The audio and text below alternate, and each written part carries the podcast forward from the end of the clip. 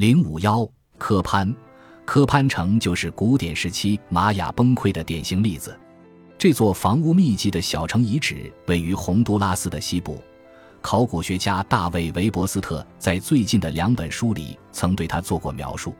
科潘地区最肥沃的土地是沿着河谷冲积而成的五块平地，总面积不过十平方英里。其中最大的一块叫科潘地，有五平方英里。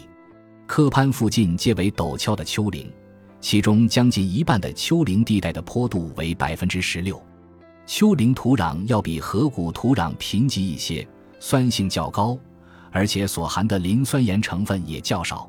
今日，谷底的玉米产量是丘陵地带的两至三倍，同时丘陵的土壤正在被迅速侵蚀，十年里产量就下降四分之三。按照估计的房屋数来推断。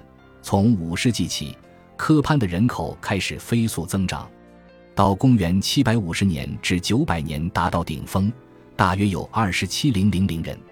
根据玛雅的历史记载，科潘大约于公元四百二十六年崛起，之后的石碑也追记了一些提卡尔和特奥蒂瓦坎贵族等人的访问活动。对国王歌功颂德的皇室石碑兴建于公元六百五十年至七百五十年。从公元七百年起，国王以外的贵族们也开始纷纷建造自己的宫殿。到公元八百年时，大约有二十座宫殿，其中一座里有五十栋建筑，能容纳二百五十人。所有这些挥霍币将加重早已在国王与大臣的压榨下苟延残喘的农民们的负担。科潘的最后一栋大型建筑建于公元八百年。最后一处刻在祭坛可能与国王名字有关的长纪年历年份为公元八百二十二年。对科潘谷的不同居住环境所做的考古调查发现，他们被持续不断的侵占。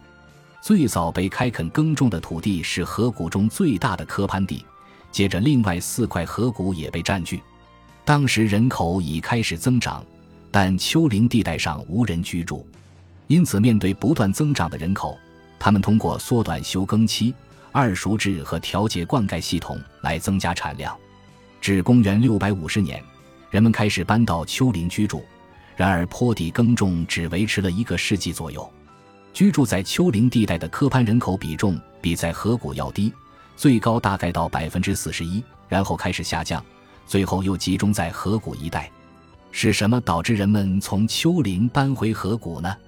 通过对谷地建筑地基的挖掘显示，早在八世纪，这里的土壤就已经被一些沉积物覆盖，这意味着山坡遭到侵蚀，可能还有养分流失的问题。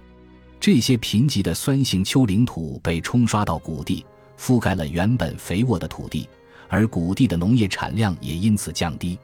古玛雅人对这一古老的丘陵的放弃，与现代玛雅所经历的坡土贫瘠和养分耗尽问题非常一致。丘陵土壤遭侵蚀的原因非常明显，原本遮挡和保护土壤的森林被砍伐殆尽。根据花粉样本考证，山坡上方海拔较高的地方曾有一片松树林，最后被全部砍光。计算显示，砍倒的松树大部分被用作燃料，而剩下的用来建房子和制造石灰。在前古典时期的玛雅遗址，玛雅人铺张的在房屋里涂上厚厚的石灰。石灰生产可能是滥伐森林的主要原因。滥伐森林除了导致谷地沉淀物堆积，居民可用木材缺少，还会在谷地造成人为旱灾。因为森林在水循环中起到至关重要的作用，这种大肆砍伐森林会致使雨量减少。数百具从科潘遗址出土的骸骨已被用来做疾病和营养不良的研究，比如骨质疏松等。这些骸骨的特征显示，不管是贵族还是平民，科潘人的健康状况从公元六百五十年到公元八百五十年间开始恶化。当然，平民的情况相对更严重。自科潘的丘陵地带开始被占据后，科潘人口迅速增长。后来发生的对丘陵田地的离弃，意味着那些以前依靠丘陵的多余人口成为谷地的负担。更多的人在十平方英里的土地上讨生活，这引发了农民之间争夺肥地或普通田地的争斗，就像现代卢旺达那样。由于科潘的国王在享受特权的同时，无法兑现自己许下的风调雨顺的承诺，于是成为灾荒的替罪羊。这也许解释了为什么我们最后一次听说科潘王是在公元822年，而皇宫却到公元850年左右才被烧毁。但是有些奢侈品在此之后仍被生产，这说明国王被推翻以后，还是有一些贵族继续过着奢侈的生活。一直到公元九百七十五年左右，根据黑曜石碎片的年代来看，科潘的人口数量下降的很快。公元九百五十年的时候，估计人口为十五零零零，是人口顶峰的百分之五十四。科潘的人口不断的凋零，到公元一千二百五十年已无人迹。其后再次出现的森林树木的花粉表明，谷地几乎已空无一人，森林开始恢复茂盛。